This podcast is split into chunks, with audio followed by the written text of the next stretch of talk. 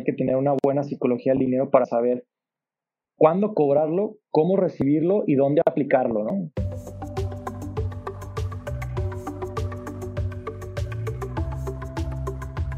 Bienvenidos a Diseño Dinero.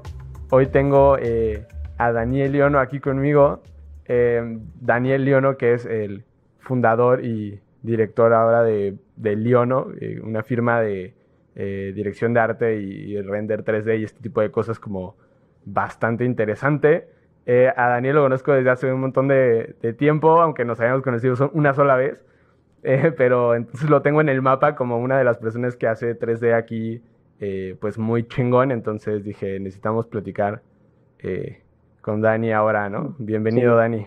Muchas, muchas gracias, Ricardo. Recuerdo que nos llegamos a conocer para eso del 2015, ¿no? Este, ya hace, ya hace más de cinco años y estábamos en etapas diferentes, pero pues bueno, aquí nos, nos volvemos a encontrar con mucho gusto y con las ganas de, platicar qué estamos haciendo y qué hicimos, ¿no? Cómo llegamos a, todo esto. Qué chingón, qué chingón. Justo de eso se trata. La verdad es que eh, a ti me gustaría preguntarte muy puntualmente acerca de cómo iniciaste en el, en el 3D como tal cómo, en qué momento decidiste que eso iba a ser lo que ibas a estar haciendo eh, pues eh, hasta ahora, ¿no? En qué momento dijiste, el 3D es. Híjole, la verdad es que es una historia bien bonita. Este, a mí, bueno, desde niño incluso, este, yo tengo un input muy fuerte por parte de mi mamá en el, área de las artes plásticas desde niño. Entonces, y lo que es este, el dibujo a mano alzada, pintura al óleo, pintura acrílica, de todo tipo de expresión. Entonces, a la hora de, ya empezar esa etapa crucial de que estás en la prepa y dices que quiero ser, ¿no? Entonces, me voy por la arquitectura y ya que estaba estudiando arquitectura, empecé a, desarrollarme más en temas de dibujo técnico, en cuanto a expresión gráfica, y a mí me encantaba, esa era mi parte favorita de, de, la creación de un proyecto, ¿no? Transmitir tus ideas a través de líneas, ¿no? Y luego de repente en la universidad me mandan a un taller interuniversitario donde pues literal me mezclaron con con alumnos de todas las carreras aquí en Guadalajara, el, TESO, el Tecnológico de Monterrey, la Universidad del Valle de México, yo que soy egresado de la UNIVA, eh, gente de la Universidad de Guadalajara. Y ahí empezamos a hacer una mezcla para presentar proyectos de mejora urbana para Guadalajara, ¿no? Entonces, pues ahí me di, me di un, literal, fue un encontronazo durísimo porque me di cuenta que, que mis compañeros de equipo que venían de diferentes escuelas traían un nivel altísimo en cuanto a representación gráfica de proyecto. Y ahí fue cuando se me abrió la mente y dije, ah, o sea, estos cuates están representando, yo estaba acostumbrado a mano y no es que no sea nada malo, pero la actualidad dicta que tú debes estar en tendencia, ¿no? Y el, y el dibujo a mano se vuelve algo boutique, ¿no? Algo que, que pagas el 30 o 40% más por un render, pero te contratan uno de 10, ¿no? De 10 proyectos o menos, ¿no? Entonces, estuvo chistoso, entonces ahí fue cuando se me abrió la mente y empecé a indagar y me di cuenta que en la escuela que estaba estudiando no me daban nada de bases en eso entonces empecé a indagar en cursos, me tomé un diplomado de seis meses y me empecé a clavar y empecé a ser autodidacta, porque siempre mi mamá nos dijo eso, así como de si te gusta algo, métete, o sea, métete y, donde te atores, ahí sí busca de quién puedes aprender, ¿no? Entonces me empecé a meter, empecé a desarrollarme en un software de, de en ese entonces de Google, que es este SketchUp, que ahorita ya es de, de una marca que se llama Trimble, y empecé a trabajar en SketchUp y me pasó, fíjate que estuvo bien chistoso que de repente había un cuate aquí en Guadalajara y probablemente tú ya hasta ver que pegaba lonas en los postes que decía planos arquitectónicos, proyecto arquitectónico. Entonces tenía todo Guadalajara plagado de lonitas por todos lados. Entonces me acerqué con este cuate a venderle mis renders y fue cuando me dijo, oye, este, ¿en qué los haces? ¿no? Yo dije, no, pues en SketchUp. Y, y me dijo, y, y, que, y eso qué, ¿no? O sea, no los haces en otro software y yo, no, pues en SketchUp. No es que nadie te va a querer comprar renders en SketchUp, tú los tienes que hacer en 3D Studio Max, ¿no? Yo dije, ¿y ese qué es? Entonces ahí fue cuando conocí la plataforma que ahorita pues es mi pan de cada día, ¿no? Entonces empecé a, me gusta mucho, como me gustaba mucho desarrollar las artes plásticas y lo, la computadora o la tecnología también me agradaba. Este, empecé como a mezclar todos esos pequeños ingredientes y dije, pues, yo creo que me voy por aquí. Y ha sido una jornada de 10 años casi increíble. No mames, qué chingón. Porque sí tiene mucho sentido, ¿no? Que agarras las cosas, digo, lo que estabas estudiando y agarras las cosas que te gustan y dónde, dónde se junta y ahí me voy, ¿no? Y en ningún momento al principio, al principio de, pues de eso, de que decidiste empezar a hacer 3D saliendo de la universidad y estas cosas, no hubo algún momento en el que dijeras, chin, ¿sabes que por aquí a lo mejor no es? No estoy vendiendo proyectos, no me está yendo tan bien, o, ¿sabes? ¿No tuviste como algún, algún bachecito ahí que digas, chale, no, no era por aquí? Híjole, no. La verdad es que, este, no sé, soy de esas personas que, que cuando sientes esa vibra de, de de pasión porque me di cuenta que eso me apasionaba. Dije, o sea, esto es sí o sí. O sea, prácticamente sí o sí. O sea, encontré una pasión increíble por, por la tema, el tema de la visualización. O sea, porque de repente después me, me empecé a dar cuenta que no solamente podía visualizar proyecto arquitectónico de interiorismo, sino que podía hacer temas publicitarios o que podía hacer este incluso hasta desarrollo de producto, este, que podía ayudar a estudios de branding a representar ideas. O sea, me empecé a abrir como ese abanico y dije, no, es que esto, esto es lo que me apasiona. Y hasta, hasta el día de hoy sigue siendo lo mismo. Qué chingón, güey. O sea, es historia de éxito completa. No, que eso también habla mucho de lo que acabas de decir. Cuando encuentras algo que neta te apasiona, pues siempre se vuelve un poco más fácil que te vaya bien porque literal vas a estar haciendo eso todo el tiempo y todo el tiempo estás pensando en eso y todo el tiempo estás buscando mejorar y pues te vuelves un chingón y normalmente a la gente que es una chingona pues le va bien, ¿no? O sea, normalmente eso pasa. Oye, ¿y, cómo fue que empezaste a, vender tus primeros proyectos? O sea, ya universidad, le entro recio, ¿cómo vendo proyectos? ¿Cómo digo, ok, de aquí puedo vivir? Es que fíjate que, que, eh, eh, bueno, pues tú ya, bueno, tú ya sabes, igual la audiencia no sabe, mi hermano gemelo es director asociado de, de Saturna, de Saturna Studio, y pues a los dos, hablando personalmente a mí, pero a los dos, mi mamá siempre nos, nos indujo, eh, vamos a llamarle el don, de vender cosas. Este, desde que estábamos niños, en los veranos nos ponía a dar eh, talleres de pintura a los vecinos. Entonces nosotros teníamos que venderles a, como la mejor opción para estar ahí, ¿no? Después este, también de ya, ya más grandes, este, empezamos a, yo ayudaba a mi hermano mayor, eh, tenían un, café, entonces yo ayudaba a ventas, llevaba pues todo lo que era como gastos de insumos, o sea, ayudaba a administrar, entonces desde, desde niño andaba como, o desde joven o adolescente ya andaba en ese, en ese business de, administrar dinero, de, de ahorrar, de invertir, de vender. Entonces nunca como que no, no se me dificultó como el animarme a acercarme a tocar puertas.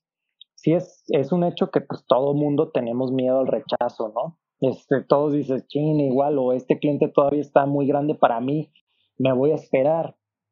Entonces, pues yo cuando empecé a vender, literal, me acerco con este cuate que te digo, el de las lonas, y le digo, quiero vender renders y, y, me dijo, oye, pues ¿en qué plataforma los haces? Me dijo, no, pues dije en SketchUp. Me dijo, no, nadie te va a comprar renders en eso. Entonces ahí fue como el primer rechazo, ¿no? Y la verdad me acuerdo que me molesté y dije, este cuate me va a conocer después. O sea, dije, eh", o sea, lo tomé como un reto, lo tomé como un reto, me meto a estudiar de lleno la plataforma, salgo y, y empiezo, o sea, yo no, no empecé a vender como luego, luego, o sea, porque al final este dije, quiero vender un producto bueno, o sea, eso es lo que siempre, siempre tuve muy en mente, quiero vender algo bueno, no quiero vender por tener la necesidad de mover mi producto, quiero vender algo bueno y que la gente me recomiende por ser bueno. Entonces, eh, pues prácticamente, y, y creo que ya lo has platicado anteriormente en tu podcast, digo, ya mis primeras ventas fueron hasta que yo ya decidí establecer el estudio, este, y pues fue a través de relaciones públicas. Eh, yo me empecé a desenvolver en, en un ámbito pues ya con gente de arquitectos y interioristas y por parte de mi hermano con diseñadores gráficos, con este, mercadólogos. Entonces yo ya, ya tenía como un amplio espectro de a dónde me tenía o dónde me podía mover dependiendo de, de, qué, de qué era lo que yo quería o si el proyecto me llamaba la atención, ¿no? A huevo, pues sí, o sea, tiene sentido que es un poco la constante, ¿no? Buscando en la inmediatez de, de, de los conocidos y tal, de que me estoy relacionando con esta gente, pues aquí lo vendo, ¿no? Sí, completamente. ¿Te acuerdas cuál fue, cuál fue el primer proyecto que vendiste? Uy, sí, fíjate que ah, estuvo, estuvo padre porque el primer proyecto, yo trabajé o estuve haciendo prácticas en la construcción del Hotel Río, que es, pues, es el edificio más alto de Guadalajara actualmente. Y ahí en esa constructora conocí, por eso decía como de, relaciones públicas, conocí un arquitecto que él traía, pues, chambeaba ahí y aparte traía, pues, como todo mundo que estamos en el ámbito creativo, pues siempre tienes tus chambas por fuera. Es muy normal. Este, y ya luego me dijo, oye, te quiero mandar a hacer una casa y pues estaba así como nerviosón, la verdad. Así que dije, híjole, no la quiero regar, ¿no? O sea, quiero que quede muy bien. Y normalmente en este, en el ámbito de las personas que desarrollamos 3D especializado en arquitectura e interiorismo, siempre empezamos por casas. Incluso los arquitectos normalmente pues son remodelaciones, después casas. Entonces, pues me mandan la primera casa y me acuerdo así que así me metí al detalle cañón y ya ahorita la veo, digo, está bonita, pero pues en algunas cosas estaba súper desproporcionado y fue como, no me costó tanto trabajo porque era una persona que me conocía completamente. Entonces, pues para mí era como, tú sabes que soy profesional, que soy muy puntual, si, si, no, te, si no me queda claro algo te lo voy a preguntar, este, pues te cobro tanto, ¿no? Y ya me dijo... ¿Te acuerdas cuánto cobraste por ese primero? No, a Digo, haciendo el paréntesis. Sí, completamente. O sea, yo en ese... Sí, no, de una vez. Este, yo para ese entonces, yo era el 2013, aproximadamente, 2013, sí, 2013. Y yo cobré dos mil pesos por el render. Que si lo vemos así, este, estamos a 2021 y puedo, seguir, puedo pensar que hay gente que hasta cobra menos. Seguro. Entonces, sí, sin problemas. Entonces yo sí dije, pues para mí era como de, pues cuánto tiempo me va a tardar el equipo que tenía en ese entonces y dije, pues te cobro dos mil pesos. Y, y, todavía me, me quiso como regatear, porque obviamente pues, los arquis saben por dónde está el business, ¿no? Entonces, este, y ahí me empecé a desarrollar sea, empecé a agarrar proyectitos y todo, ¿no?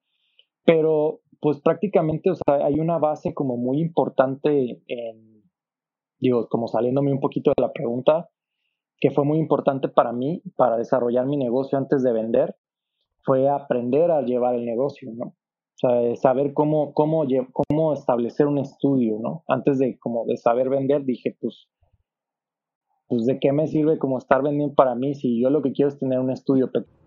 A huevo, eso está chingón. ¿Y cómo, cómo aprendiste eso? O sea, antes de empezar a vender, dijiste, necesito saber cómo tener un estudio. Fíjate que estuvo interesante en el punto porque yo cuando empiezo en esto del 3D, yo me sentía muy bien, o sea, me sentía muy seguro y yo me quería ir a vivir a Canadá a, trabajar del 3D, ¿no? Porque ahorita, pues si pensamos, Canadá, pues es el país que tiene mayor impulso en temas de industria, de, de 3D para, para fines cinematográficos, ¿no? Este, hay varias empresas fuertes en Canadá y también varias fuertes que hacen visualización arquitectónica de interiores, ¿no? Entonces yo decía, no, yo me voy a Canadá. Entonces, ya luego digo, ching, pues la neta debo traer el inglés al 100. Y me meto a estudiar intensivo de inglés, cañón. Y, y a la par dije, bueno, pues igual voy a buscar una chamba, a ver, pero quiero, quiero hacer una chamba 3D y empecé a buscar y pues no, no daba nada, o sea, nomás había despachos de arquitectura que contrataban gente que hacía 3D y yo es que yo no quiero que me, que me traigan haciendo proyectos, yo quiero aprender a hacer 3D. Entonces, de repente, este, pues doy un compañero del, del mismo taller interuniversitario que te platiqué, me dijo, conozco un estudio, un muy buen estudio en Guadalajara, aplica este estudio, pero no digas que yo te pasé el contacto. y ya desde ahí dije, ¿por qué no quieres que sepan? Qué raro.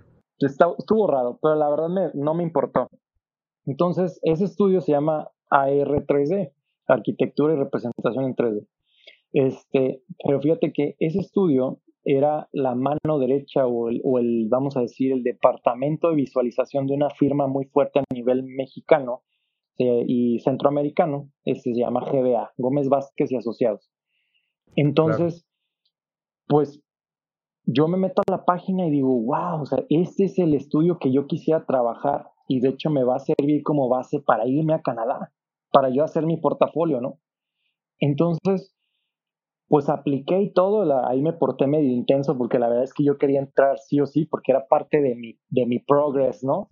Entonces, me aceptan y todo, y literal, o sea, yo entré ahí ganando seis mil pesos al mes.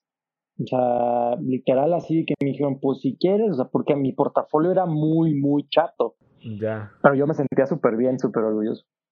Entonces, entro ahí y, y, no, pues, o sea, de yo de agarrar proyectos de casitas, de repente con el arquitecto que te platico, o sea, cosas muy leves, a traer proyectos de torres de departamentos de 22 niveles, este, hoteles en, en el Caribe o en Centroamérica, proyectitos en Estados Unidos, o sea, ahí pues me abrió completamente la mente y, y, lo digo abiertamente, o sea, yo al estar ahí aprendí muchísimo, fue una muy buena base para mí, este, la verdad estuvo muy bien. Y, y ahí aprendí el flujo de trabajo de una metodología de equipo, porque ya lo tenían muy bien estructurado. Entonces, cuando yo empiezo a trabajar ahí, dije, oye, esto está padre como de trabajo en equipo, me gusta el, como la metodología de trabajo, pero no me gusta el ambiente laboral. Porque era un ambiente laboral así, que todo el mundo en, audífonos, en su pedo. Pesadón. Ajá. literal así, nadie cotorreaba, ajá, estaba pesado. Y, y, nos aventábamos jornadas de trabajo larguísimas. Y, y, yo más emocionado, pues más chambeaba, ¿no? Entonces, este... El empleado del mes. Ajá, o sea, yo, yo estaba de que prendidísimo, ¿no? Ahí. Y prácticamente, este, justo en ese inter de que yo estaba en, esa empresa, eh, de repente, después de que pasa mi periodo de emoción, que fue como un año, me duró un año, año y medio, este, me siento con mi hermano y le digo, es que sabes qué, la verdad es que me gusta mucho trabajar ahí, pero no me dejan expresarme. O sea, no puedo hacer lo que a mí me gusta porque me, me cierran en, en, un nicho, ¿no? O sea, en un estilo de trabajo y yo quiero hacer algo diferente. Y quiero hacer mi estudio. Y Memo me dice, ¿cómo? ¿Cómo quieres hacer tu estudio? Yo sí, quiero empezar, quiero hacer, quiero subir mi trabajo como a mí me gusta. Entonces ahí empezamos a trabajar en la marca que ahora, bueno, que antecede a lo que ahora somos, ¿no? Entonces empecé, empecé a ver, dije, ok, si quiero hacer un estudio, pues tengo que empezar a ver cuáles son los focos que me gustan de este estudio, de este despacho, que quiero rescatar para mí. Y ahí fue cuando empecé a rescatar cosas. Y en eso que estaba gestando mi marca, como que todavía, como que no, este, me cae una oferta de trabajo de un estudio que se estaba queriendo establecer aquí en Guadalajara. Eso fue como a principios del 2013, más o menos que se llama 3D World Renderings y pues literal tenían su, su base o su sede de trabajo aquí en Guadalajara, pero todo toda la chamba la mandábamos a Estados Unidos. O sea, todos los clientes estaban en Estados Unidos. Entonces yo dije, sí. bang, ahí está. Ajá, porque dije, yo lo que necesito, si me quiero ir a Canadá, necesito aprender a hacer pues project management en inglés, aprender clientes en inglés, o sea, literal, o sea, todo cuadró, todo era, era, era como si se hubieran, era como literal un Tetris que iba encajando perfectamente. Porque yo para eso ya había terminado el inglés y, y ya lo traía así, el inglés fluidísimo y me sentía súper confiado, ¿no? Entonces, me cambio de empresa y, y fue, una, fue un golpe fuerte para mí porque yo venía de un estudio súper establecido con, es más, hasta me, la nómina estaba dado de alta, me tenía seguro, o sea, todo súper establecido y toma la que llevo acá y mi primer día, o sea, no, no había ni escritorios. Creo que no fue una buena decisión. Ahí fue cuando titubeé dije, ching, creo que sí, la regué, ajá. Pero resulta que como que, como que el cuate que traía el cotorreo de, esa empresa pues, tenía una idea de negocio muy establecida, pero estaba todavía en ese proceso de, de fraguado, ¿no? De, de, establecerse. Y yo le ayudé a establecer el, el, estudio, le ayudé en, en, ciertas partes de metodología. Y ahí fue cuando me fui dando cuenta que dije, es que estoy emulando mi negocio, pero en el negocio de alguien más. O sea, Para alguien más. O sea, y empecé a, empecé más bien a trabajar con él con la visión de que literal me están pagando por regarla. O sea, literal me están pagando por equivocarme y por ver qué funciona y qué no funciona. Entonces yo empecé a trabajar con él justo con esa visión de, ok, en mi primer empleo me gustaba que tenían una metodología de trabajo, que sabían, este, sabían manejar, manejo de, de clientes, manejo de crisis, de proyectos, este, manejo de, también de, de, proyectos ambiciosos o de proyectos que no tenían proyectos, o simplemente eran servilletazos. Y dije, bueno, que ya traigo eso, pues a ver, llego a la otra empresa que era todo lo contrario, que era con una, como una psicología muy, muy trendy en ese momento, que era la psicología Google, ¿no? De, me parece en 2013, de que todo el mundo, no, es que no, ahorita la psicología es que todos estemos relax y que si quieres venir a trabajar aquí o te quieres ir a tu casa, no hay problema. Cuando sabemos que, que pues estaba chida la idea, pero todavía el entorno mexicano no estaba. no estábamos preparados para eso, exacto. No, en lo absoluto, en lo absoluto, o sea. Definitivamente. Entonces, estuve ahí trabajando, no mucho, ¿eh? unos nueve meses, porque ya pasamos una etapa de, del surgimiento que en ese entonces era Daniel Leono y que ahora es Leono, ¿no? Pero no me quiero adelantar, ¿no? Te voy a dar, te voy a dar la pauta. Sí, sí, sí, dale, dale, dale. Entonces, pues, o sea, prácticamente yo ya traía como de, me gustaba, me gustaba de, de mi segundo empleo en 3D World, me gustaba que tenía mucho contacto con la gente, o sea, la gente que estaba ahí, pues podíamos platicar, era un ambiente muy ameno, y en mi primer empleo era todo el mundo así, este, como caballitos caminando así, nada, nada más, o sea, y acá era todo lo contrario, entonces decía, no, es que yo quiero que, que si yo quiero hacer mi estudio, pues que haya, que sí, que haya enfoque de trabajo y que todos nos llevemos bien, pero que también haya metodología y que, se, que haya un buen outcome, que se hagan bien las cosas. Entonces empecé formando eso. Y, y fíjate que ahí pasó un, un dato muy curioso, porque tengo un primo que un primo político que trabajaba en una empresa eh, constructora o desarrolladora inmobiliaria muy grande en el Bajío, ¿no? específicamente en León. Y estaban gestando un proyecto de unas torres de departamentos que eran diseñadas en ese entonces por el arquitecto este, Ricardo y Víctor Legorreta, ¿no? Entonces yo pues obviamente me le quise pegar a mi primo y decir, oye, este, no necesitas renders, no necesitas algo, o sea, así como de yo quería, vamos a decirlo vulgarmente, manosear un proyecto de la borreta. Y yo así, oye, ¿no quieres que te ayude? Y no quieres, y me dijo, ah, pues, pues igual y sí, o sea, como que dijo, este chavo me va a cobrar barato, este, y pues igual y, pues es una relación ganar-ganar, ¿no? Entonces, me contrata, me, contrata una animación en 3D que yo ni tenía idea de cómo hacer animaciones. Y yo dije, sí, sí, sí, yo sé hacer.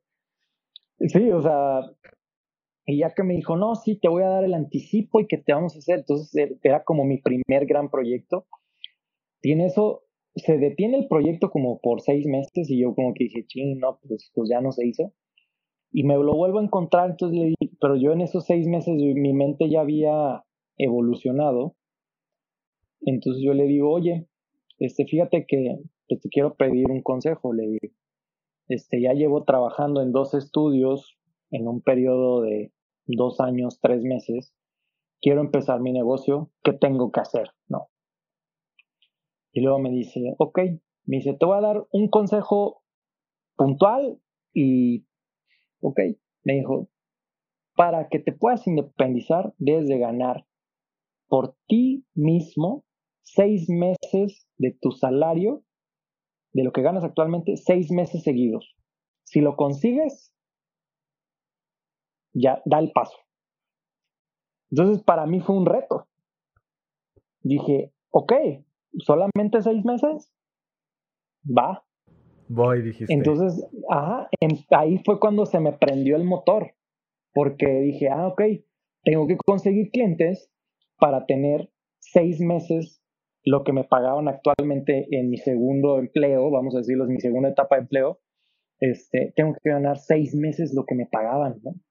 Entonces, ahí fue cuando le dije, y cuando me dijo eso mi primo, dije, bueno, entonces, ¿me vas a contratar o no? O sea, para empezar a contar esos, ese mes, ¿no? Ajá. Y, y, ya me dijo, pues vamos a ver y yo te hablo y no sé qué, o sea, como que me está dando largas. Entonces dije, bueno, está bien, ¿qué voy a hacer?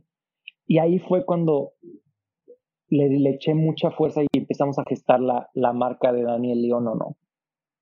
Que mucho, mucha gente, y digo igual y me estoy adelantando, me dicen, ¿por qué Daniel León no? Este, ¿por qué te llamas Daniel León o no? Y es que fíjate que, que digo, me adelanto porque fue una historia, fue una historia como muy, pues muy reveladora, porque yo, a la hora que estábamos hablando, yo le dije a mi hermano, ¿sabes qué? Yo quiero que sea un estudio como muy europeo, donde normalmente es el nombre, por ejemplo, Foster and Partners, ¿no? O sea, cosas así, ¿no? Yo tenía esa mentalidad y es que a mí me gusta eso, o sea, no quiero que seamos un estudio que sea como sofá 3D o estudio 3D, o sea, que tenemos que ponerle siempre ese apellido para ser directos con el servicio que estamos brindando. ¿no? O sea, no necesito ese apellido. Yo quiero que me contraten por mi nombre. Entonces empezamos a desarrollar y dije, pues es que Daniel Castellano está larguísimo, este, no sé, no me convence. Y me acordé que en mi etapa de universidad, yo todos mis proyectos nunca los firmé como Daniel Castellanos, o sea, yo firmaba como Leonardo. Siempre me gustó mucho ese nombre porque se me hace como muy fuerte, como con mucho carácter. Y, dije, es que a mí me gusta mucho ese nombre y siempre, o sea, siempre, y tengo amigos que me dicen Leonardo y así. Entonces, digo que está chistoso, ¿no? Entonces, este, le dije a Memo, pues algo que tenga que ver con Leonardo. Y Como de, Memo ya sabía, mi hermano ya sabía más o menos la historia. Y ya me dijo, bueno, pues Daniel León, ¿no? Y yo, no, y empezamos a jugar y me dijo, bueno, pues ¿cómo es León en, francés? No, pues León. Y ya luego me dijo, y empezamos a hacer proceso de naming, ¿no? Que digo, pues tú ya más o menos tienes una idea. Y me dice, un proceso de, dice, es que si terminamos el nombre con una vocal, va a ser más pegajoso y, y se va a pegar más. Vamos a poner una O al final. Daniel Leono. Pero la verdad es que nunca lo relacionamos con León o de los Thundercats. Y mucha gente sí te dice como que te pregunta si tiene que ver con los Thundercats. Bueno, ¿sí?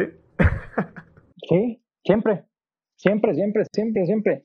Así de que, ah, no manches, seguro eres súper fan y, y está chistosísimo. O de repente me, me, ajá, me llegan con, con ¿Y tú no, no tenía idea. chistes de los Thundercats, así de que, ¿y dónde está Pandro? ¿Y dónde está el ojo de tondera? Y cosas así de que, pues, pues muy de, de, esa época, ¿no? Porque pues a mí no me, sí tuve una ondita de Thundercats por mi hermano mayor, pero pues no, yo no crecí con Thundercats, o sea, para mí es Goku, este, y los Caballeros del Zodiaco, ¿no? Entonces, este, pues estuvo bien chistoso. Pero está chido porque realmente, o sea, pues el nombre, a pesar de, de ese parecido que pueda tener y que la gente pueda confundir a lo mejor el por qué, pues creo que sí fue un acierto, ¿no? O sea, realmente tienes todo ese tiempo con ese nombre que ahora cambió a solo Lío, ¿no? Justamente por este cambio de, de, estudio, por así decirlo, o de, enfoque. Y, pero, pero funciona, es un nombre que funciona y que creo que ha funcionado desde el principio, entonces creo que, o sea, ha sido como un acierto chingón. Sí, o sea, funcionó, o sea, yo, de hecho, cuando desde, pues, ya decretamos que era Leono, Daniel Leono, este, pues, fue como de, ok, hay que quedarnos con eso y, y, ya, ¿no? O sea, no, no hay que moverle más, hay que empezar a, yo ya lo que quería era empezar a trabajar y pues hicimos toda la imagen y eso es algo muy importante y digo, yo sé que en, en todos tus episodios siempre hablan o tratas de tocar el tema como de emprendimiento, ¿no? Entonces, este, si algo que, que a nosotros nos ayudó mucho es que he visto que no solamente con una idea de negocio es bueno para iniciar, ¿no? O sea, creo que invertir en tu, en tu imagen, en tu marca, es el primer paso para, para poder empezar correctamente. O sea, si no la gente no te, no te, no te ubica, no te respeta, porque no ve como que tú tienes una imagen ante ellos. O sea, simplemente eres un nombre o un servicio y punto, ¿no? Entonces, invertir en tu marca fue la mejor decisión que tomé, que fue a través de, mi hermano, ¿no? Que él me apoyó, ¿no? Que me dijo, no, no, no, el primer paso, o sea, tú debes de tener una imagen increíble, la gente para que te ubique, que, que memorice tu logo, que sepa tu nombre, o sea, ese fue el primer paso, aparte del consejo que me dio mi primo, de, de decir, bueno, este, pues cómo tengo que empezar hablando de temas de administración y dinero, este, invertir en la imagen fue muy buen paso, invertir en el naming también, entonces, pues ya todo el mundo me empezó como Daniel Leono y Daniel Leono, y entonces yo empecé a publicar mi, ya regresando a la línea del tiempo, empecé a publicar trabajo empecé a publicar trabajo como Daniel Leono y estuvo bien chistoso, ¿no? Porque de repente estaba, este, estaba así en, en, mi segundo trabajo y ya estaba publicando y de repente así compañeros, oye, ¿viste este render en tal blog? Y que sí, pues un tal Daniel Leono, pero como yo, a mí me gustaba mantenerme como medio underground, o sea, era para mí era un, pues un, un alter ego. Este, un nickname, no un, que, que nada, Ajá, y era como de, ¿quién es Daniel Leono? No, pues, pues sabe, pues sabe. Y ya después fue como de, ah, era este cuate. O sea, no sabíamos que era este cuate, ¿no? Entonces, este, al principio lo, manejé como muy low profile y ya después empecé a publicar y me puse la meta de los seis meses, entonces empecé a publicar más y, y empecé a conseguir clientes. Y parte de lo que te digo de las relaciones públicas, cuando yo estuve estudiando inglés, conocí a un cuate que ahora es un buen amigo mío, este, y me, de repente me busca después y me dice, oye, este, ¿sigues haciendo renders? Y yo, sí. Oye, pues es que ahí fue, ese fue mi, mi primer proyecto como Daniel Leono para una empresa grande. Entonces, me dice, oye, necesitamos un render literal para pasado mañana. Este, ¿tienes chance? Y yo, sí, platícame más, ¿no? Para empezar, ¿no? Para saber en, en, qué, hasta, hasta, dónde me voy a ahorcar, porque de que lo quiero, lo quiero, ¿no? Entonces me dice, este, estaban desarrollando un concepto, bueno, ya el concepto ya estaba desarrollado, pero era realizar renders para los restaurantes Cabana de Grupo Los Arcos. Entonces, este, aquí los restaurantes, pero Cabana pues tiene como cuatro años o sea, empezó en, en Culiacán o en Tijuana y de ahí se fue creciendo en diferentes partes de la ciudad. Entonces en eso era el primer cabana en Ciudad de México, que era en Polanco, en Santa Fe. Y me dijo, necesitamos unos renders para, para el cabana. Y yo dije, no, es que pues está padre porque es un concepto muy dado y aparte el nombre estaba creciendo como restaurante. Entonces dije, no, claro. Y empecé a trabajar y, y desde ese día trabajé con él, que trabaja en la firma de arquitectura de interiores, hasta el día de hoy, o sea, este, seguimos trabajando y somos amigos y son excelentes clientes, este, y pues todo mi respeto para ellos, ¿no? Entonces, estuvo padre. Qué chingón, o sea, y también eso habla, habla muy bien de la relación laboral que tienes con tus clientes. O sea, que ese fue tu primer proyecto, a lo mejor como Daniel Liono, eh, para, para una eh, empresa más grande y ahorita sigues trabajando con ellos, entonces es como... Yo creo que parte de, la... Parte de, aparte de uno buscar crecer como estudio es fidelizar a los clientes y yo con ellos siempre fui muy claro. Yo le dije, o sea, tú confías en mí y tú tienes mi lealtad como proveedor. O sea, yo quiero ser parte de tu equipo y cuando tú me busques, yo siempre voy a estar disponible para ti. Esa fue mi promesa con ellos, ¿no? Y quizás en, ese momento dijeron, son palabras de alguien que está buscando trabajo, ¿no? O sea, pero así es más que, que o incluso la promesa que se les hizo a ellos, este, ya que hablé con, con el director general, que se llama Alfonso Maya, un buen amigo, este, me dijo, pues mira, aquí las puertas están abiertas para ti, siempre vamos a tener trabajo para ti. dije, no, yo, mi lealtad, o sea, cuando tú necesites este, que te echemos la mano, yo voy a estar ahí contigo. O sea, le vamos a entrar a los torrazos, ¿no? Y, y así ha sido siempre, o sea, siempre con ellos nunca ha habido como ese tema de disponibilidad, ¿no? De que, híjole, no puedo, tengo mucha chamba. O sea, porque al final ellos siempre depositaron su confianza en mí y para mí siempre voy a estar agradecido con ellos. Qué chido, eso creo que este tipo de, detalles que luego no, no, se toman en cuenta cuando a lo mejor estás empezando eh, un estudio, una agencia o algo, creo que son el tipo de, detalles de atención que hacen que, que, sigas en el negocio muchos años. pues era lo que yo quería. O sea, yo cuando empezó el... Eh, nunca había Daniel Leono en ese entonces como un estudio tipo canadiense que son de 50 50 monos, ¿no? Nunca lo, nunca lo he visto así, o sea, yo siempre he querido como algo muy familiar, algo chico, ¿no? Algo que todos, nos, todos los que estemos integrados nos conozcamos muy bien, que nos apoyemos, que, que estemos ahí, ¿no? Y, y parte de, que, de esa esencia familiar es que también los clientes se conviertan en familia, ¿no?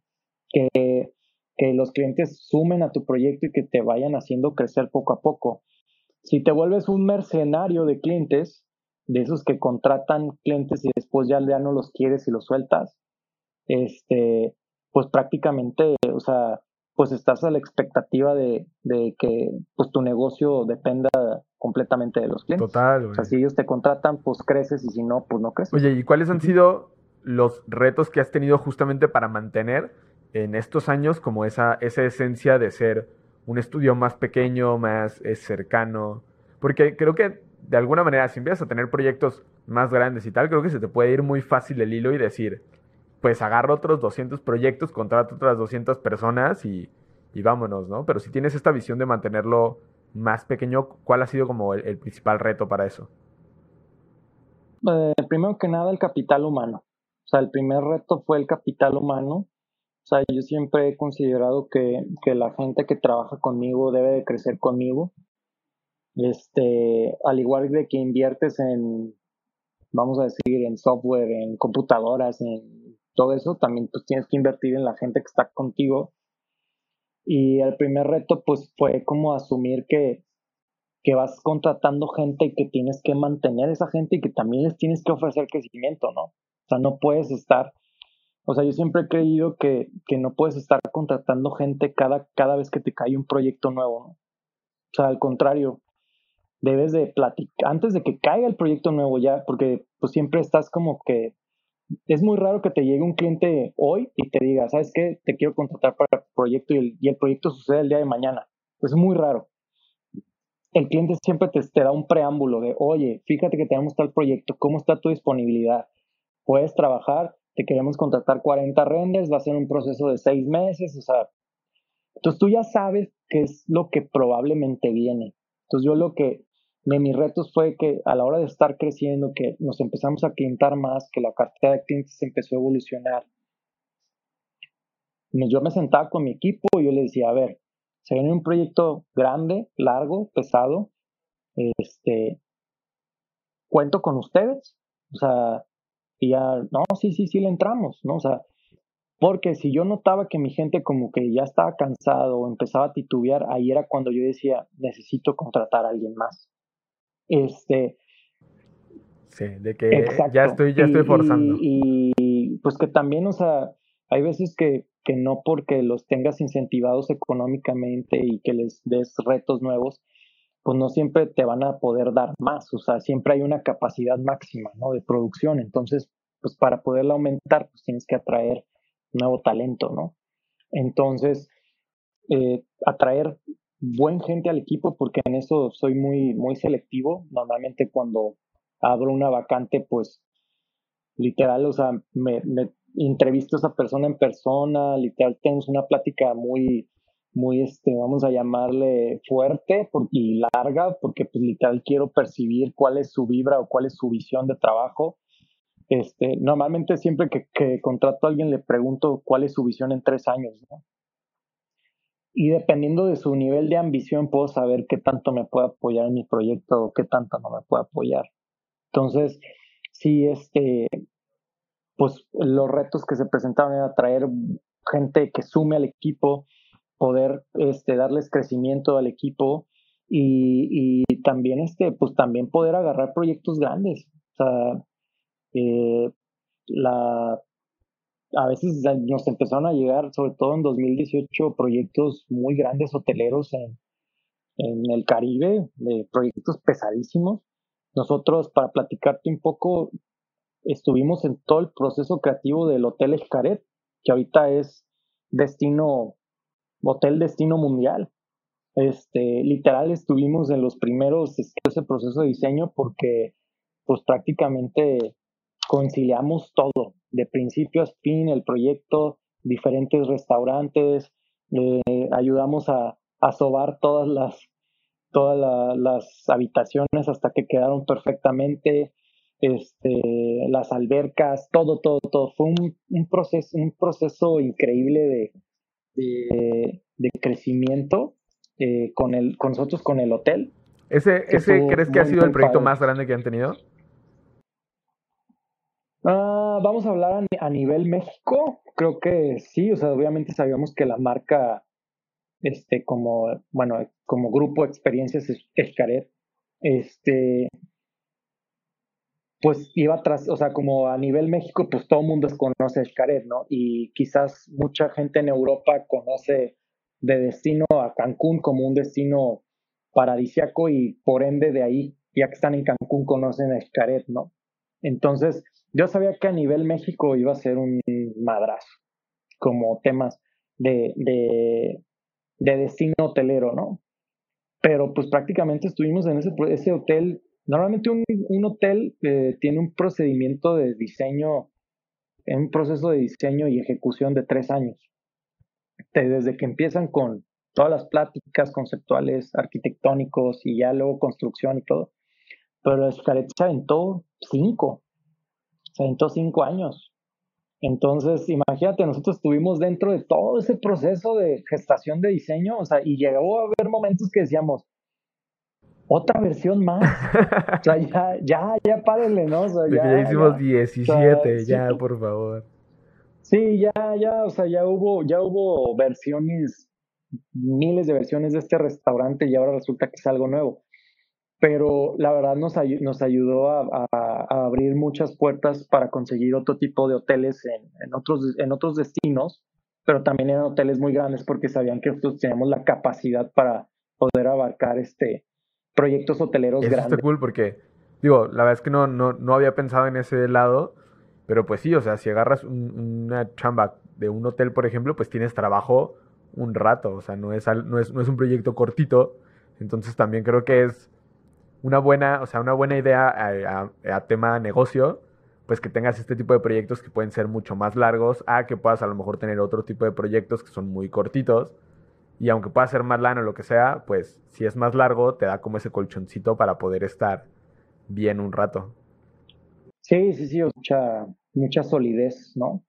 Este, yo sabía que contaba con pues que estábamos este, realizando proyectos porque, por ejemplo, ese Xcaret, por lo mismo que hubo muchos este, intervalos de desarrollo de diseño donde nosotros de repente nos pausábamos y después ya desarrollaban etapa de diseño y después llegaban con nosotros con todo para que nosotros empezáramos a modelar, a renderizar, a, a este, pues empezamos a agarrar otros proyectos hoteleros, entonces llegó un momento en que llegamos a traer cuatro hoteles al mismo tiempo de ese tipo de tamaño, ¿no? Donde pues prácticamente desarrollábamos, no sé, yo, creo que pues 30 renders al mes, o sea, hacíamos casi, si lo hacemos en promedio era un render diario.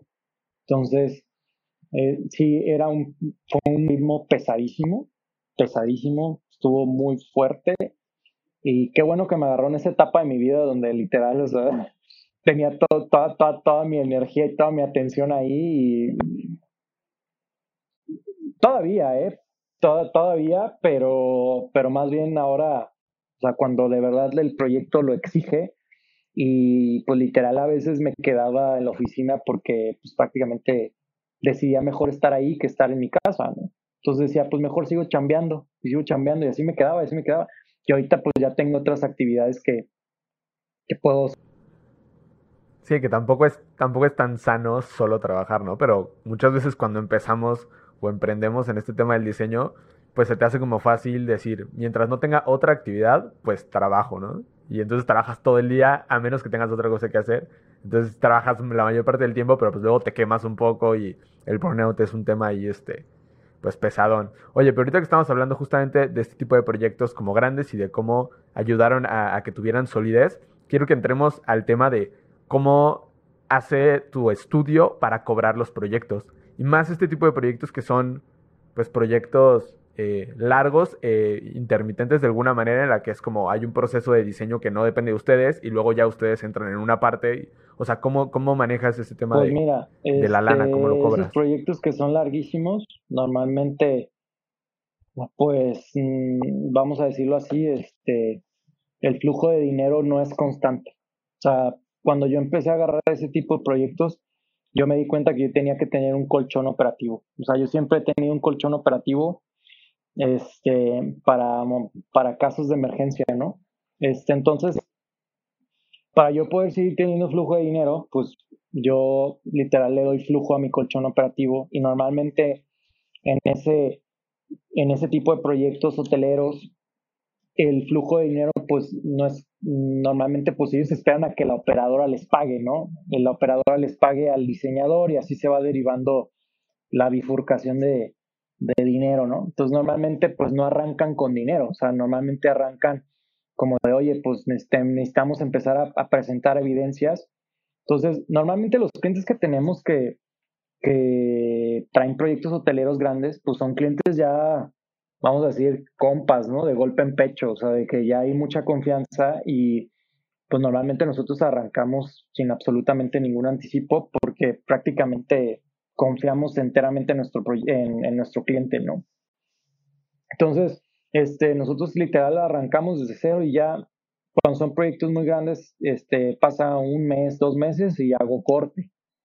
Hacemos un corte, literal, checamos todas las revisiones porque en eso sí soy súper metódico y de hecho mucha gente me lo ha aplaudido e incluso hasta me, me ha dicho como que estoy medio, medio zafadón porque me gusta documentar todo, entonces les entrego una minuta por revisiones y ligas de Dropbox de información que me mandaron, o sea, soy como muy así, porque no, me, no, yo no quería darle o nunca, y desde entonces hasta ahorita, excusas a mi cliente de, de no quererme pagar algo que ya hice.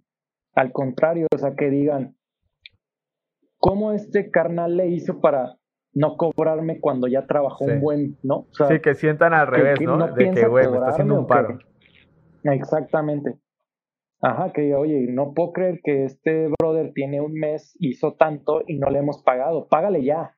O sea, ya, o sea, no, no, no me lo tengas sin dinero, ¿no? Entonces, yo, yo documento todo. Entonces, haz de cuenta que yo lo que hago es que con mi colchón operativo yo financio los arranques de los proyectos para poder aguantar este, esos plazos, porque, por ejemplo, nosotros trabajamos con, este, para la gente que nos escucha que no es de aquí de Guadalajara, con Tierra y Armonía, que es una, una, una desarrolladora inmobiliaria fuertísima aquí en, en Jalisco. Y pues como Tierra y Armonía, nosotros que trabajamos con Grupo Mi Life y Grupo Chivas y todo eso, este, o o en este caso con arquitectura de interiores o, clientes Sordo Magdaleno, Grupo Xcaret. Hay sus excepciones, pero esos clientes normalmente pagan a 60 o a 90 días, si te va bien. Este, entonces, pues tú tienes que tener un colchón operativo. O sea, si quieres trabajar con ellos, debes tener un colchón operativo. Te caiga un pago un mes de un cliente y el siguiente de otro cliente, así cada, o sea, tener una rotación de cada tres meses. Y sí es muy importante la, vamos a decir, la educación financiera, ¿no? De saber cómo, cómo, este, como literal en el fútbol, ¿no? Tiempista, pasar el balón para, para que caiga el dinero de un lado, o sea, de un proyecto a otro, ¿no? Tiempista estar este, recibiendo esos pagos, ¿no? Entonces, sí, eso es lo que normalmente yo he hecho desde el inicio, o sea, junté una buena lana que fue parte de lo que te digo que me dijo mi primo. Del consejo del primo. De tu sueldo, ajá, ajá. O sea, entonces yo siempre tuve, y también mi hermano mayor que le gusta mucho este, el cotorreo de la administración, de hecho él administra Saturna, este, me dijo de que no, no, no, tú tienes que tener un colchón y hay que poner tres meses de colchón. Entonces al final ese es el dinero con el que yo estoy rotando mis ingresos y me permite darles incluso un valor agregado a mi estudio y yo decirle, sabes que yo también te puedo dar un crédito, ¿no? O sea, podemos empezar y yo te doy un crédito, ¿no? Entonces ya para ellos es como se sienten más aliviados y este y también pues es un valor agregado a mi marca, ¿no? Como no mames, está muy chingón, la neta. Creo que tener esa justo esa mm, pequeña educación de administración creo que es, es una cosa muy importante y que muy pocos creativos la tienen, ¿no? Entonces ahí también creo que, que, tu hermano esté también ahí un poco eh, con el tema y eso, pues ayuda un montón. Entonces sí es, creo que puede ser un buen tip que los creativos nos clavemos más en temas administrativos, pues para no estar ahí este, eh, peleando la lana de repente. Y si te gusta, o sea, porque a mí me gusta. O sea, yo la preparatoria, yo estudié en el CETI, este, soy tecnólogo, tengo esa, tengo esa este, base de ingeniero, ¿no? Este, entonces, por lo tanto, pues se me facilitan los números. No, no voy a decir que soy un crack de la matemática, pero se me facilitan. Entonces, esas bases que pensé que no me iban a servir para nada, ¿no? Que hicimos de la prepa y esto, ¿para qué me lo dan? Este, me ayudaron a, a, tener por lo menos un criterio de saber, pues, cómo mover. Y aparte también saber escuchar consejos, ¿no? O sea, cuando alguien se te acerca y de repente te dice, pues yo hago esto, o sea, de, te estoy dando un consejo, pero no te lo quiero decir directamente, este, eh, pues también saberlos tomar, ¿no?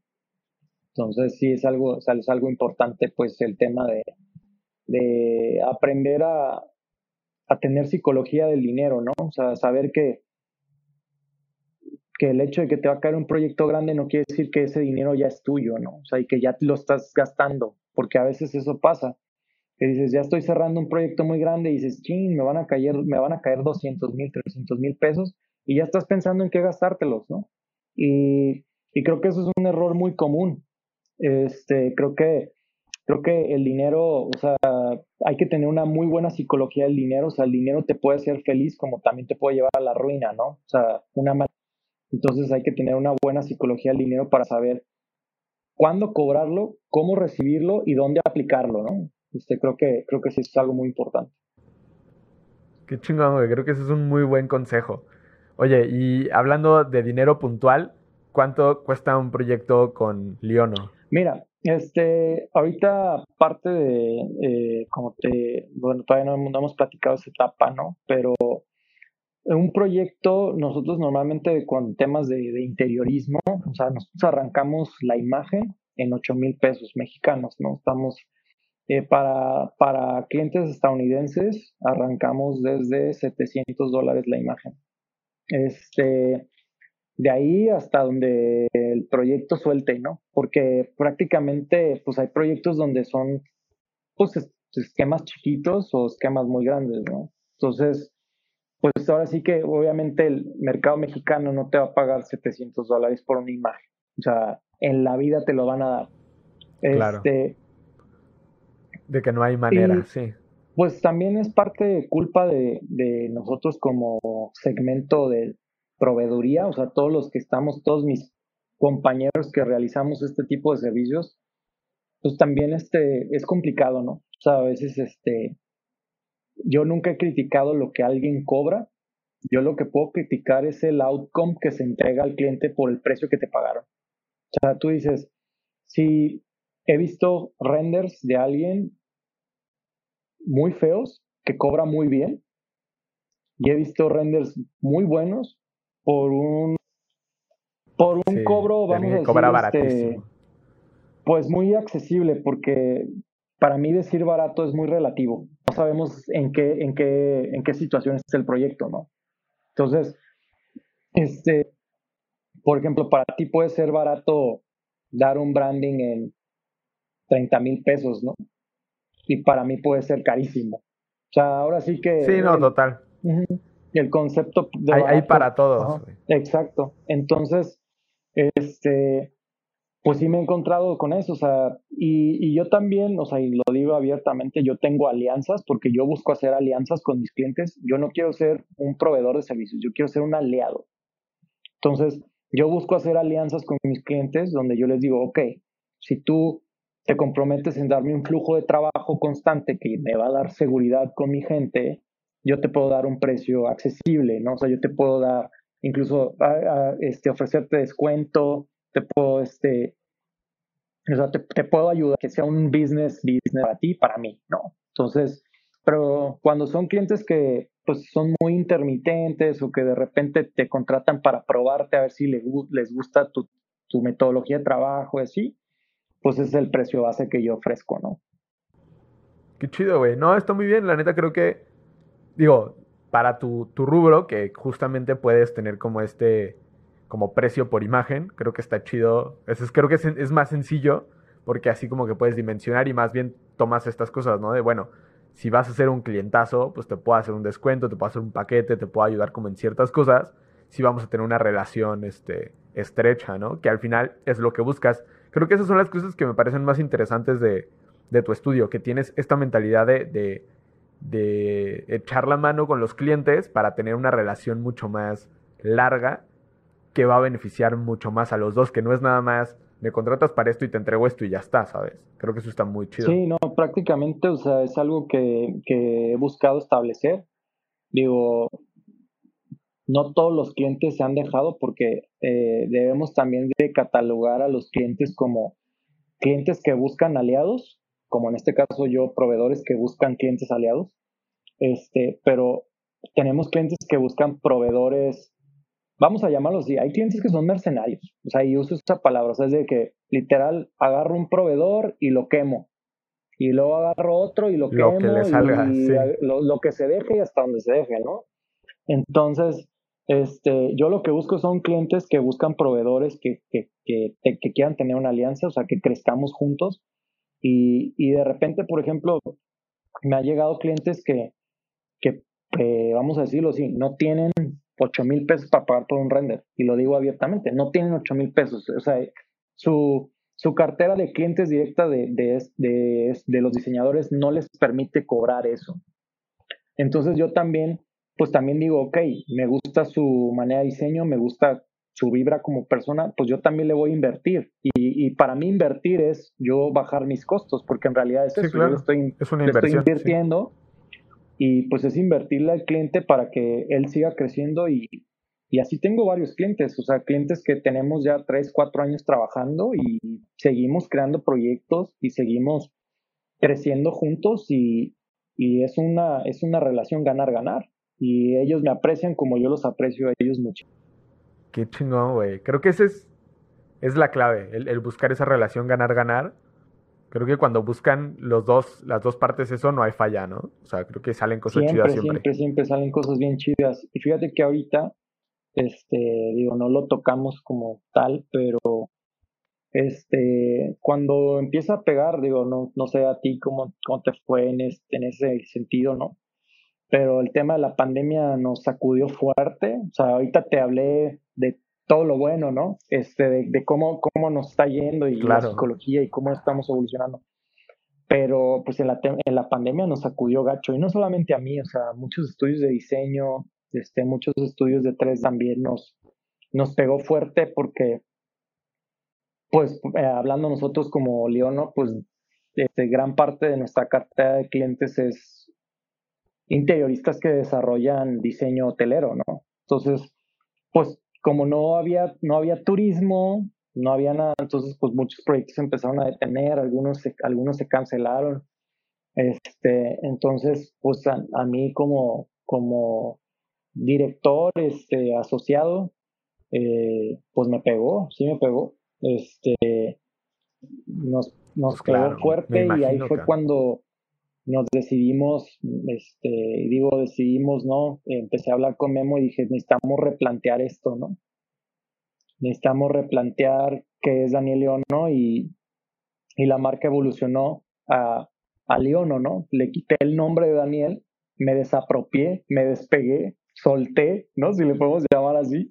Este, Qué chido, y, sí. y dije, pues ya, ¿no? O sea, y este, pues vamos a, a darle y, y evolucionamos a Leono, que ahorita Leono, pues este, seguimos ofreciendo los mismos servicios con la misma calidad, pero ahora nos estamos enfocando a dirección de arte para y contenido visual creativo para, para temas publicitarios, para, para impulsar marcas a, vender productos en redes claro, sociales. Claro, ahí empieza como esa, esa diversificación, ¿no? O sea, tenías la mayoría de tus clientes en un área y hubo un golpe que sacude esta área y órale, ¿no? Te, te pone ahí fuerte.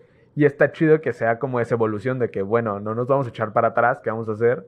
Pues vamos a buscar otras áreas a las que a lo mejor ahorita no les está pegando tan recio, entonces vamos a vender por otro lado, ¿no? ¿Y cómo, cómo, cómo empezaron a, a orientarse hacia allá? O sea, ¿cómo, cómo fue el cambio de, de vamos a buscar más clientes? O sea, ¿les, ¿les, ha sido difícil encontrar este otro tipo de clientes más publicitarios o no?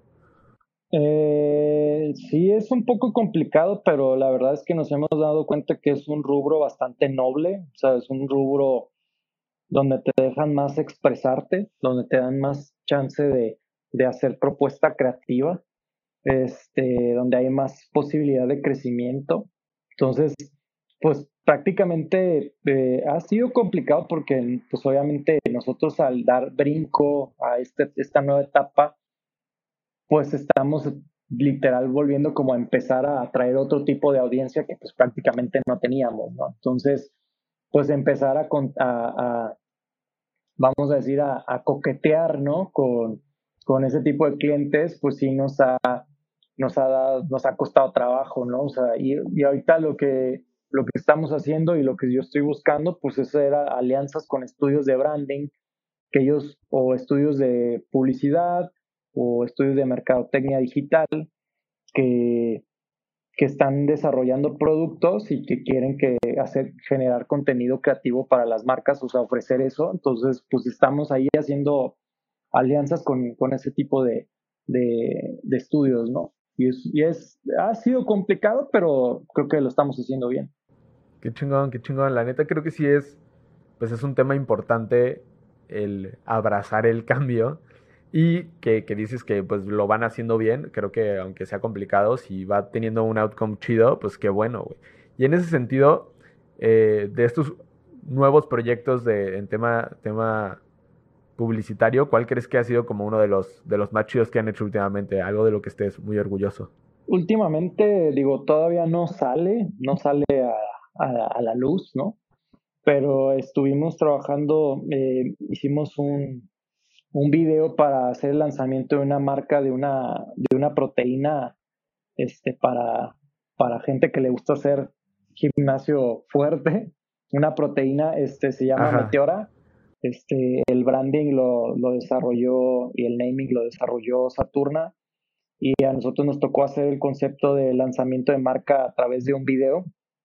Este, el video todo está hecho en 3D.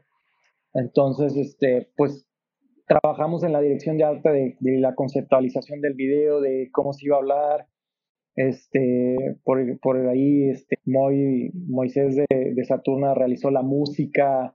Este, o sea, literal nos metimos como literal en todo, ¿no? Ajá. Entonces, en todo. Está, está muy perro, padre, wey. pues, porque, porque prácticamente pues nos metimos en, con todo ese proyecto y se tuvo un resultado bastante, bastante bueno obviamente, pues como todos los proyectos, ¿no? Que ya que los ves y dices, pudo haber mejorado en esto, ¿no? Le empiezas a ver como lo, las canas, ¿no? Le empiezas a ver las canas al proyecto. Sí. Ah, y... pero eso es mal de, mal de creativo, ¿no? Nos pasa uh -huh. a todos, yo creo.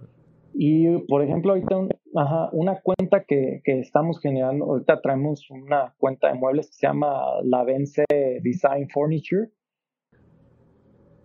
Sí, sí es, he visto esos renders en tu Instagram y la neta Está, están la, bien muchas gracias, chidos. la verdad es que este, la Vence nos dio y nos dio literal una libertad creativa muy muy fuerte porque prácticamente ellos nos dicen ya este no pues ah sabes qué este quiero estos muebles y y ya entre dirección creativa que, que hacemos este, de la mano con Saturna, que también nos está apoyando en eso, este, pues nosotros realizamos los renders y estamos generando contenido para la marca para que empiece a, llegar al segmento que ellos están buscando, ¿no? Que son los diseñadores y arquitectos y diseñadores de interiores. Sí se me hace bien chulo ese, tipo de proyectitos porque veo, lo que he visto como en los créditos que pones es que ustedes han hecho como todo, o sea, tienen de que el mueble, que es lo que les da el cliente, y ustedes hacen todo el tema del concepto del interior, del diseño arquitectónico, donde va a estar en el espacio solo para la imagen, o sea, sí de que luego no piensas todo lo que conlleva realizar una imagen de este tipo. Y, güey, o sea, tienes que hacer todo. O sea, tienes que hacer arquitectura, interiorismo, dirección de arte, iluminación, el render, la postproducción. O sea, son unas chambototas, güey. Pero la neta, el resultado está muy cabrón. No, muchas, muchas gracias. La verdad es que estamos muy contentos con el resultado. Creo que, que todos esos años de experiencia que hemos tenido, o sea, ahorita están resumidos en en generar otro tipo de producto que a la gente le gusta ver, que es ese tipo de contenido que se comparte, con el, ese tipo de contenido con el que te inspiras. O sea, es el tipo de contenido que, que, queremos este, literal, o sea, y que lo manejamos en nuestra, en nuestra comunicación, que es inspirar y ser inspirados, ¿no? O sea, literal hacer como ese círculo vicioso de la inspiración que, que nos gusta mucho, o sea, que nos inspiren y nosotros poder inspirar a otro tipo de gente, ¿no? No mames, está muy chingón. Oye, este, Dani, ya para ir cerrando y, no extendernos más, este, me gustaría eh, que desde tu perspectiva, uno de, eh, creativo en un área muy particular, que es eh, el 3D, por así decirlo, ¿qué consejos le das a otros creativos más jóvenes que a lo mejor van empezando o que están buscando hacer el cambio a, un, tema más de nicho? ¿Qué, ¿Qué consejo les puedes dar como para que sea una buena transición, para que les vaya bien? O sea, ¿qué, cosas podrías decirles, güey? Ah, pues, uno, o sea, nunca existe la zona de confort, ¿no? O sea, la zona de confort, este, siempre, en este caso en el mío, o sea, creímos que estábamos como en la zona de confort, en la zona donde uno domina, donde se siente fuerte. Este, normalmente algo pasa y te, sales de esa zona de confort.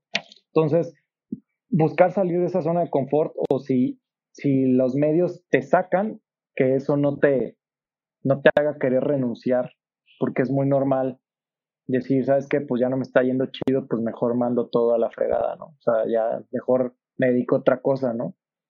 Entonces, este, y pues una vez que si te sales de la zona de confort, pues que, que eso no, no, te haga, no te haga declinar, la otra es que, estés abierto al cambio.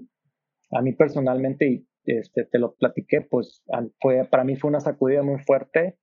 Este, antes como Daniel Leono, yo manejaba la comunicación del estudio pues muy a mi estilo, como más introvertido, un poquito más, pues no, no me gustaba como llamar la atención y ahorita pues prácticamente la marca tiene su voz y la marca es visualizar y inspirar y mostrar, entonces prácticamente tiene que ser completamente opuesto a lo que yo era, entonces, este, pues no tener miedo al cambio, ¿no? O sea, aceptar el cambio y, adaptarse, o sea, ser, ser este, de esas personas que, que, pues literal te estás cambiando, este, pues resiliente, ¿no? O sea, ser resiliente, este, y la otra es que, pues, te relaciones con más creativos, o sea, uno no sabe al final este, a dónde te puedes ir, ¿no? O sea, probablemente si tú eres diseñador industrial o si eres publicista o si eres mercadólogo o si eres arquitecto, este, pues quizás ahorita te sientes bien donde estás, ¿no? Pero probablemente en unos cinco años, o sea, si yo me lo estuviera diciendo a mi yo del pasado, probablemente este, lo que estés haciendo sí te, te, puede llevar a hacer otras cosas en las que también te vas a sentir feliz y también vas a ser cómodo. Entonces hay que ser eh, resilientes, aceptar lo, lo, que viene y también buscar ser Qué chingón, güey. No mames, ese consejo está muy cabrón. Me gusta mucho. Y ahora, same, o sea, consejo para alguien que va empezando más, pero más en el área del negocio, ¿no? O sea, en el tema, pues, de la lana, ahora sí, ¿no? ¿Qué, qué consejo puedes dar por ahí, con toda tu experiencia ahora? Pues una, eh, vuelvo al consejo de mi primo, este, siempre cuando arranques, eh, búscate ahorrar dinero antes de arrancar, sea, siempre tener un dinero o un monto de dinero, estoy hablando de tener arriba de 50 mil pesos, algo que de verdad, que te pueda sacar un apuro, ¿no? Porque para mí, por ejemplo, ya ahorita por todo lo que se ha inflado, el, el todo, todo, todo, todo lo que se ha inflado, pues 20 mil pesos no te alcanzan para nada. Entonces, este, tener un colchón de arriba de 50 para lo que se venga, ¿no? Este, porque uno no sabe qué, qué, puede pasar, o sea, probablemente estés empezando tu negocio y en tres meses te roban.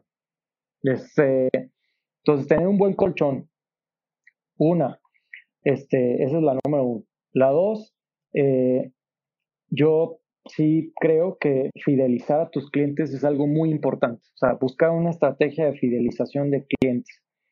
¿Cómo? O sea, porque creo que atraer, puedes atraerlo y ahorita con las redes sociales puedes atraer a cualquier cliente del mundo.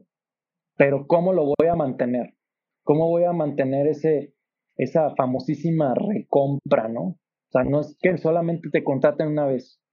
Lo difícil es que te contraten otra vez y que sigan trabajando contigo una y otra y otra y otra vez. Entonces, generar una estrategia de fidelización es muy importante. Y la tercera, y lo dije, es tienes que invertir en tu marca. Creo que, que invertir en tu marca es muy importante.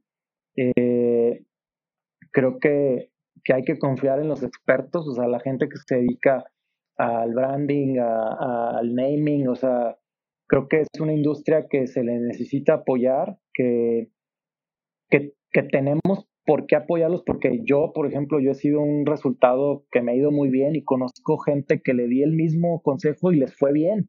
O sea, no, no, estamos, estamos inventando el hilo negro. Funciona y, y, se tiene que, o sea, invierte en tu marca y que no te dé codo, este, porque en realidad lo vas a recuperar. O sea, si le echas ganas, vas a recuperar esa lana que le invertiste. Y este, y financieramente, pues lo que hablé, o sea, dar tener psicología del dinero. O sea, no volverte loco cuando un cliente te pague una buena suma de dinero. O sea, siempre, cada año, yo lo que hago aquí es cada año invertir en algo. O sea, nunca tomo el, mis ganancias el 100% como ganancias. O sea, yo destino un 15, un 20% para inversión. Y pues literal lo que voy haciendo es como ir aumentando ese porcentaje de ganancia año a año, que fue lo que me ayudó a poder este, aguantar, eh, vamos a decirlo así, un poquito a marchas forzadas del proceso de pandemia. Entonces, este, tener psicología del dinero, ¿no? O sea, que el dinero no te vuelva loco ni que tampoco te mande la ruina, ¿no? Creo que es muy importante. Qué chingón, güey. Es un muy buen consejo también. O sea, creo que también son del tipo de cosas que están, o sea, a las que no les prestamos atención y que pueden hacer una diferencia muy grande en cómo va a ser tu, eh, tu resultado de negocio. Con esa son unos muy buenos cimientos para, para, para empezar, ¿no? Ya después, pues importa mucho el talento, también el tacto que tienes con tu gente y todo eso, pero eso ya es mucho de la personalidad tanto de, de quien dirige el negocio como de la marca, ¿no? Entonces, pero lo, lo que yo les aconsejo son esas bases, ¿no? Qué chingón, Daniel. Pues eso sería todo. Te agradezco un chingo que, te hayas dado el tiempo de, participar en este espacio y de poder un poco abrir más la conversación a estos temas de, lana que luego son tan tabús para los creativos, No, no, no, gracias a ti, o sea, por, por abrirme este canal, a mí con todo gusto puedo platicar, o sea, siempre la gente que, se ha acercado a mí y que me ha pedido ayuda con temas de, de cuestiones de presupuesto, o sea, creo que, creo que antes de, de educar a la gente a, a saber hacer cosas, a ser creativos, a hacer, creo que nos deberían de educar también a, a poder tener confianza para vender lo que nosotros hacemos, ¿no? O sea, porque creo que eso es muy importante. Entonces, si nosotros como industria creativa este, nos echamos la mano y, nos dejamos de andar por la RAM, este, y, y, somos directos y obviamente en lugar de estar buscando ofrecer este, precios que pues literal alteran la competencia, pues mejor buscamos darle un valor agregado a mis servicios, ¿no? En lugar de estar este, buscando dar precios desequilibrados, ¿no? Totalmente, güey.